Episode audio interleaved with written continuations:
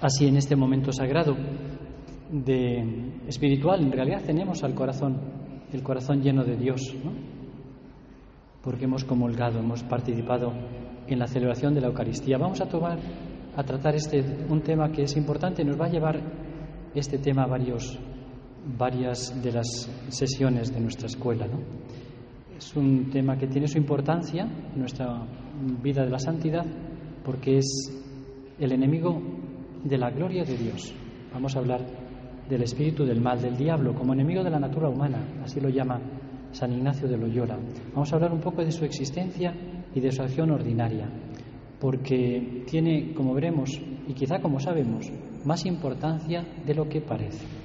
Los cristianos estamos, decía el concilio ya Vaticano, el, concilio de Trento, estamos en lucha con la carne, con el mundo y con el diablo. Por lo tanto, plantearnos la vida espiritual como una lucha es una cosa adecuada, buena.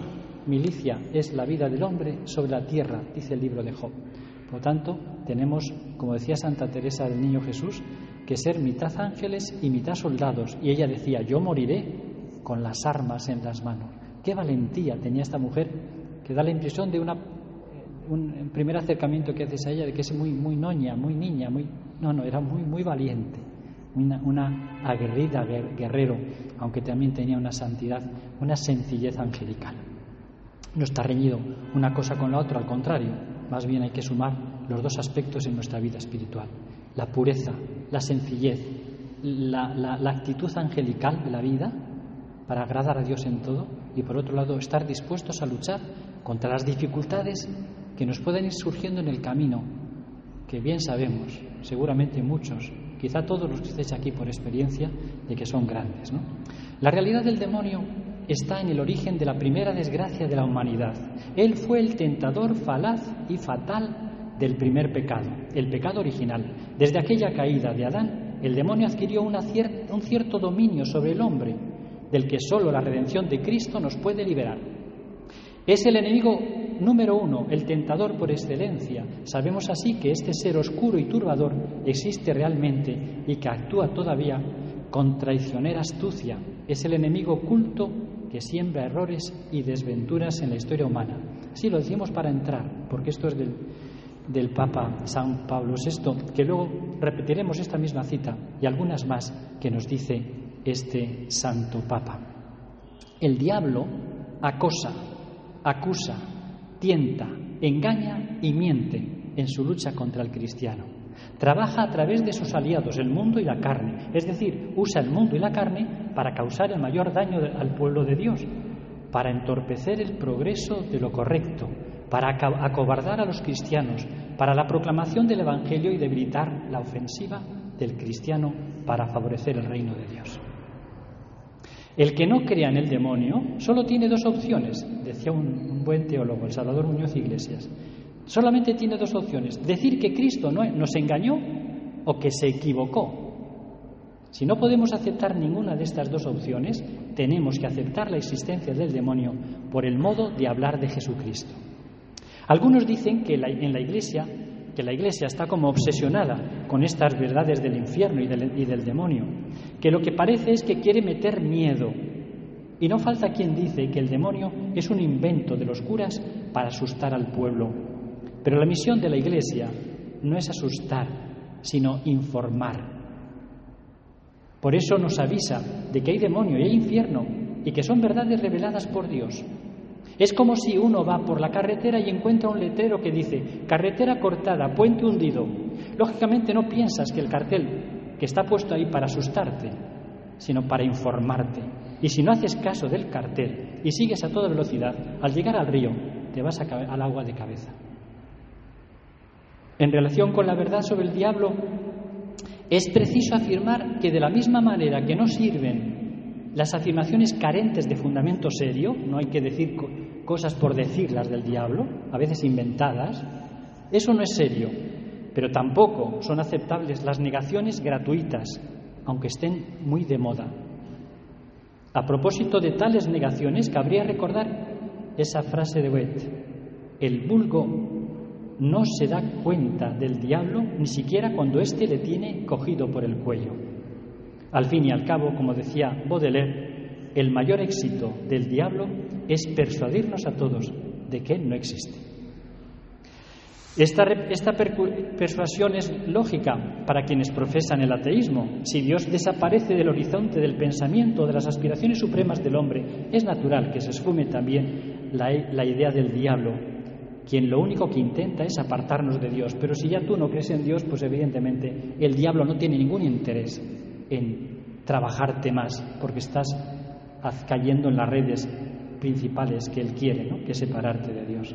El 11 de octubre del, año 2013, en una homilía de esas que decía el Papa Francisco en Santa Marta, dijo, por favor, no hagamos tratos con el demonio y tomemos en serio los peligros que se derivan de su presencia en el mundo. La presencia del demonio está en la primera página de la Biblia y la Biblia acaba también con la presencia del demonio por la victoria de Dios sobre él pero éste vuelve siempre con sus tentaciones. Nosotros no debemos ser ingenuos. Para fundamentar toda esta introducción que hemos hecho, vamos a los datos bíblicos y luego a ver qué nos dice el magisterio, evidentemente en un acercamiento somero, resumido de lo que nos dice. ¿no?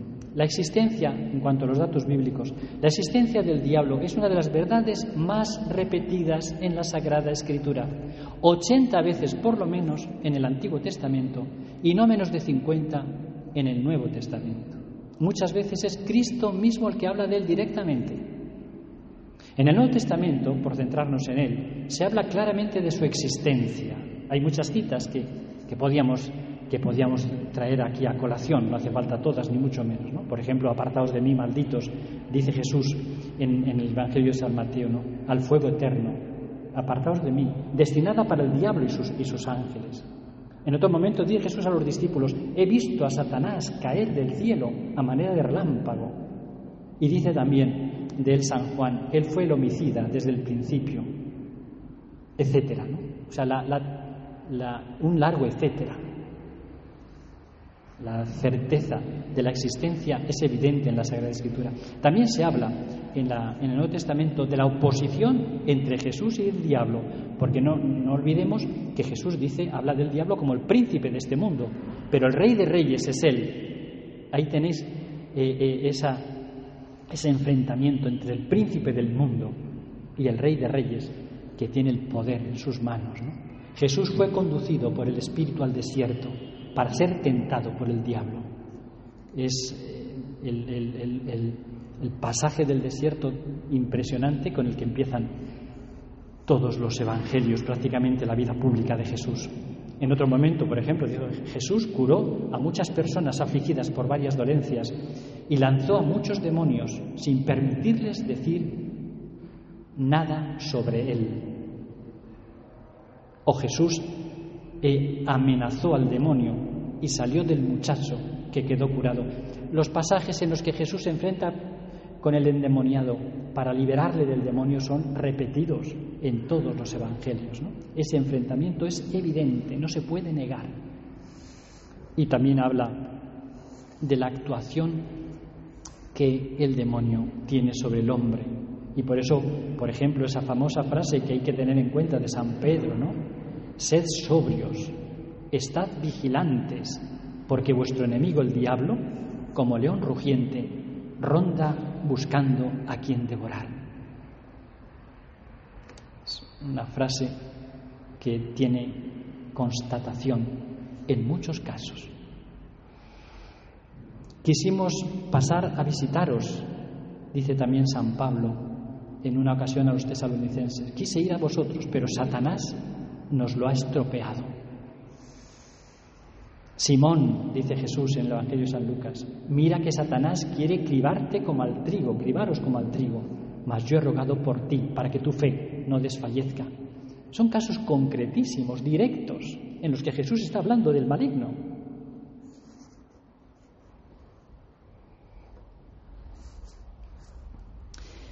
Vamos al, como consecuencia al magisterio de la Iglesia, ¿no? Magisterio de la Iglesia la existencia del, diablo, según la doctrina de la Iglesia, es clara. lo presenta como un ser, como un ser personal y eso es un dato de fe. Son muchos los documentos magisteriales a lo largo de la historia que manifiestan la existencia y la acción del demonio como verdad revelada, de manera que el diablo no puede ser entendido como una mera personificación mitológica del mal en el mundo, o sea, la existencia del diablo como ser personal no puede discutirse. Vamos a citar dentro de todo ese amplio magisterio, como decíamos, por su claridad, y también por su cercanía, es relativamente cercana a nosotros, el magisterio de Pablo VI. En una catequesis dijo, se sale del, dato, se sale del cuadro de la enseñanza bíblica y eclesiástica quien se niegue a reconocer su existencia, o bien quien hace de ella un principio que existe por sí y que no tiene, como cualquier otra criatura, su origen en Dios, o bien la explica como una pseudo-realidad una personificación conceptual y fantástica de las causas desconocidas de nuestras desgracias. Tales afirmaciones, hermanos, tan rotundas, no pueden hacer, no se pueden hacer, no solo, o se hacen no solo por lo que él mismo ha podido ver en la experiencia de la Iglesia, sino también por el aval de un amplio magisterio anterior, basado en las fuentes mismas de la revelación. El mismo pontífice, en una homilía del 29 de julio del 72, denunció la, pronunció la conocida frase, a través de alguna grieta ha entrado el humo de Satanás en el templo de Dios. Y en la citada catequesis dijo, el diablo es el enemigo número uno es el tentador por excelencia, sabemos también que este ser oscuro y perturbador existe de verdad y que con alevosa astucia actúa todavía. Es el enemigo oculto que siembra errores e infortunios en la historia humana. Es el pérfido y astuto encantador que sabe insinuarse en nosotros por medio de los sentidos, de la fantasía, de la concupiscencia, de la lógica utópica o de los desordenados contactos sociales en el juego de nuestro actuar para introducir en él desviaciones mucho más nocivas porque en apariencia son conformes a nuestras estructuras físicas o psíquicas o nuestras instituciones o, nuestras instintivas y profundas aspiraciones. Y añadía, muy interesante, podremos suponer su acción siniestra Allí donde la negación de Dios se hace radical, sutil y absurda, donde la mentira se afirma hipócrita y poderosa contra la verdad evidente, donde el amor es eliminado por un egoísmo frío y cruel, donde el nombre de Cristo es impugnado con odio consciente y rebelde, donde el espíritu del Evangelio es mixtificado y desmentido, donde se afirma la desesperación como la última palabra. Esta frase uno la lee y, piensas en situaciones concretas de nuestra sociedad y dices verdaderamente, la acción del demonio existe. Podemos resumir la doctrina de la Iglesia sobre el demonio en estos cuatro puntos. Primero, el diablo depende radicalmente de Dios creador. Fue creado por Dios y por tanto fue creado bueno, la maldad del diablo se debe a que pecó, se apartó libremente de Dios y quedó condenado para siempre. Dos, por permisión divina, actúa con astucia. Aquí está el misterio. ¿Por qué le deja actuar Dios? Es el misterio. Pero sabemos una cosa, que si Dios le deja actuar es porque hay detrás un bien mayor para nosotros posible. Por permisión divina actúa con astucia, induciendo al hombre al mal, aunque no puede anular la libertad humana. El hombre al pecar, cae, bajo su dominio maléfico. Tres, Cristo Redentor nos libera del dominio del, diablo. Y cuatro, el magisterio de la Iglesia no se compromete con respecto a otras muchas cuestiones concretas como la naturaleza del pecado de los demonios, el número y posible jerarquización de los mismos, las formas concretas de su acción en el mundo y en relación con el hombre. Una vez que rebasamos los datos fundamentales, entramos, como diría Pablo VI, en todo un mundo misterioso, revuelto por un drama desgraciadísimo del que conocemos muy poco. ¿Qué puede, por lo tanto, hacer? Vamos a este último punto interesante. ¿Qué puede hacer y qué no puede hacer el demonio? Ya sabemos que el diablo no es el único inductor de los males del mundo. Los males físicos, mientras no se demuestre lo contrario, se deben a causas físicas intramundanas. Y en cuanto al mal moral, los catecismos clásicos mencionan con base bíblica tres enemigos del hombre de los que venimos ya hablando en estas catequesis. El demonio, el mundo y la carne. Es difícil saber en cada caso cuándo el demonio actúa en solitario y cuándo en colaboración con el ambiente y con nuestro desequilibrio pasional. También puede aprovecharse directa o indirectamente de los males físicos, catástrofes, enfermedades, accidentes, reveses de fortuna, etcétera, para que con ocasión de circunstancias adversas el hombre experimente, por, por decirlo así, el vértigo del mal moral. Por su naturaleza angélica, tiene una forma de conocimiento y una capacidad de acción muy superior al hombre, puesto que no están condicionados como nosotros por el cuerpo, son puramente espirituales. Su actividad y el modo de la misma pueden ser juzgados por los efectos, por sus repercusiones en nosotros. Aún así, los demonios no son omnipotentes y dependen de la permisión divina y Dios no les autoriza a superar las fuerzas del hombre en el plano moral. No, justo es Dios, dice San Pablo, que no permitirá que la prueba supere vuestras fuerzas. Esto es un dato de fe que nos llena de confianza. Porque si es verdad que deja el, Señor actuar misteriosamente al demonio, también es verdad que contamos con muchos más con muchas más ayudas espirituales para vencerlo. La gracia de Dios, la intercesión de los santos, el ángel de la guarda, la Virgen Santísima, los sacramentos, el sacramento de la confesión sobre todo y, de, la, y de la Eucaristía. El que está cerca de Dios no teme al demonio. La acción del diablo puede ser ordinaria o extraordinaria. La posesión. Nos interesa, lógicamente, detenernos en la ordinaria, que es la que nos afecta directamente a todos. La forma ordinaria de acosarnos es la tentación. Tentar es eso, etimológicamente, someter a prueba. El, diálogo, el, diablo nos pone a prueba para que caigamos en pecado. Es el tentador para antonomasia. Tentó a Eva, tentó a Job, tentó a Jesús, tentó a San Pablo y a los apóstoles. Se nos previene contra las tentaciones del enemigo porque constituyen un peligro, razón por la que Jesús nos enseñó a pedir, no nos dejes caer en la tentación y líbranos del mal, es decir, del malo, del maligno. Se nos exhorta a estar alerta y a luchar denodadamente, no seamos ingenuos. La táctica habitual del, del diablo consiste en acomodarse al modo de ser y a las circunstancias de cada persona tiene que, tiene que respetar la libertad individual y no puede actuar directamente en el, entendimiento ni en la voluntad del hombre. Ahí no puede entrar. El que sí puede entrar es el Espíritu de Dios.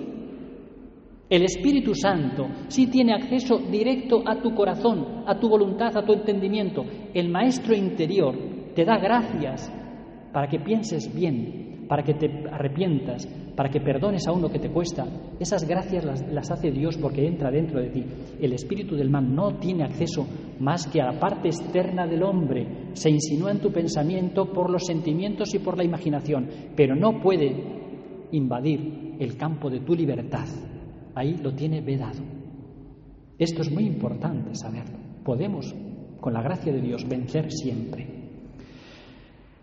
No puede, por tanto, suscitar pensamientos o decisiones de la voluntad, sino por vía indirecta, es decir, mediante los sentidos y la imaginación. Y este nivel inferior, que es para el hombre la puerta por la que entran los datos sobre los que habrá de trabajar después el entendimiento, aprovechas, eso sí, el punto flaco de cada uno. En aquello en lo que ve que hay deleite, introduce diversas sugestiones, dice San Jerónimo. La astucia insidiosa y la mentira, así como el hábil sentido de la gradación, son armas del tentador. Por eso la tentación procede con visos de normalidad y sería difícil asegurar cuándo y en qué medida la tentación ha sido suscitada o mantenida por este agente extrínseco a nuestra propia debilidad. A veces no nos damos cuenta de que nos está tentando. Pero insistimos, el diablo no puede tomar por nosotros las decisiones, no puede anular nuestra responsabilidad personal. Nunca hay pecado sin consentimiento voluntario y libre. Puede inducirte a un mal pensamiento, puede hacerte una sugestión de un deseo de, de, orgullo o de ira o un impulso de soberbia, pero puede esa sugestión, si tú la frenas con la voluntad, no solamente no hay pecado ahí, sino que incluso puede haber un acto meritorio porque has vencido la tentación. Hasta que no cede la voluntad, no hay pecado. Por eso no confundamos nunca concupiscencia, inclinación al mal, con pecado. La concupiscencia la tenemos todos, los santos también, pero la han vencido con la gracia de Dios, aunque sentían la raíz del mal. Pero sentir la raíz del mal no es pecado. Nadie que llegue al uso de razón se libra de las tentaciones. Por eso la vida del hombre sobre la tierra es milicia, dice Job.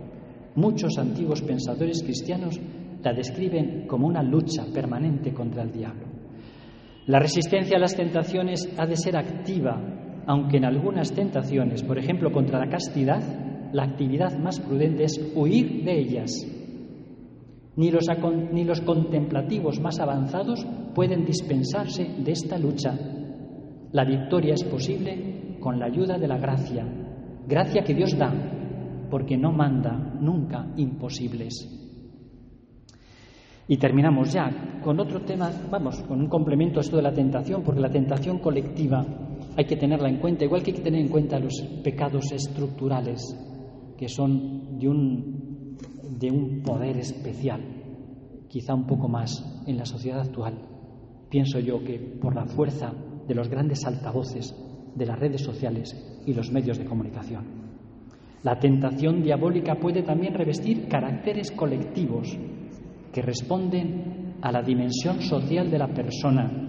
Sería ingenuo pensar que el diablo es ajeno a la formación de ambientes en los que el odio, la mentira y la injusticia contribuyen a contaminar más fácilmente a los miembros de la sociedad.